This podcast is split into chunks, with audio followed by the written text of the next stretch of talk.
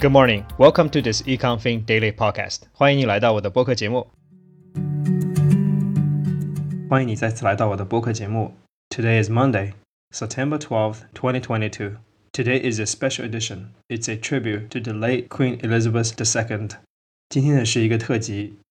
上周呢，英国女王伊丽莎白二世去世了，很多国际政要呢都对她的逝世呢发表了感言。在今天节目里呢，我们就来节选一些他们所发表的致辞。在今天的 Special Edition 呢，并没有中文的讲解，你可以参考 Show Notes 里或者公众号里详细的致辞，以供你做参考。The first one is from the new British King Charles III. The death of my beloved mother, Her Majesty the Queen, is a moment of the greatest sadness for me and all members of my family. We mourn profoundly the passing of a cherished sovereign and a much loved mother. I know her loss will be deeply felt through the country, the realms, and the Commonwealth, and by countless people around the world. The second piece is from the UK Prime Minister, Liz Truss. Queen Elizabeth II was the rock on which modern Britain was built.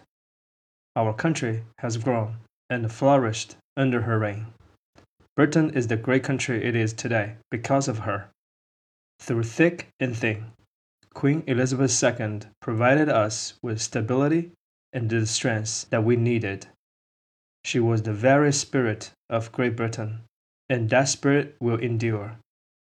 The third one is from the US President Joe Biden and First Lady Joe Biden.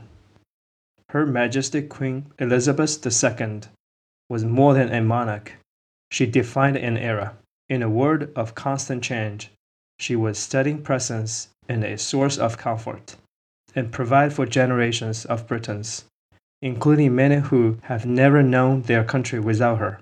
An enduring admiration for Queen Elizabeth II united people across the Commonwealth. The seven decades of her history making reign bore witness to an age of unprecedented human advancement and the forward march of human dignity. In the years ahead, we look forward to continuing a close friendship with the King and the Queen Consort. Today, the thoughts and the prayers of people across the United States are with the people of the United Kingdom and the Commonwealth in their grief.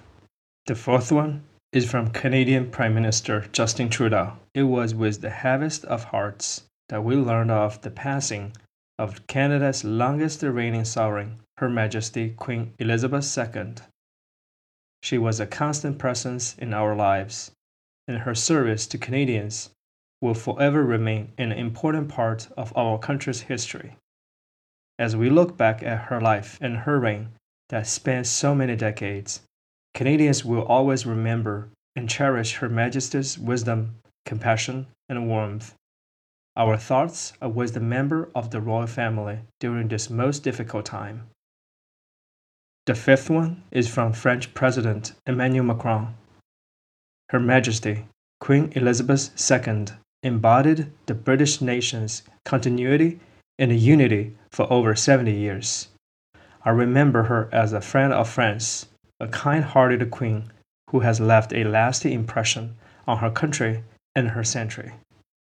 The last piece is from the former US President Barack Obama and First Lady Michelle Obama. Michelle and I were lucky enough to come to know Her Majesty, and her meant a great deal to us back when we just beginning to navigate life as president and first lady. She welcomed us to the world stage with open arms and extraordinary generosity. Time and again, we were struck by her warmth, the way she put people at ease, and how she brought her considerable humor and charm to moments of great pomp and circumstances.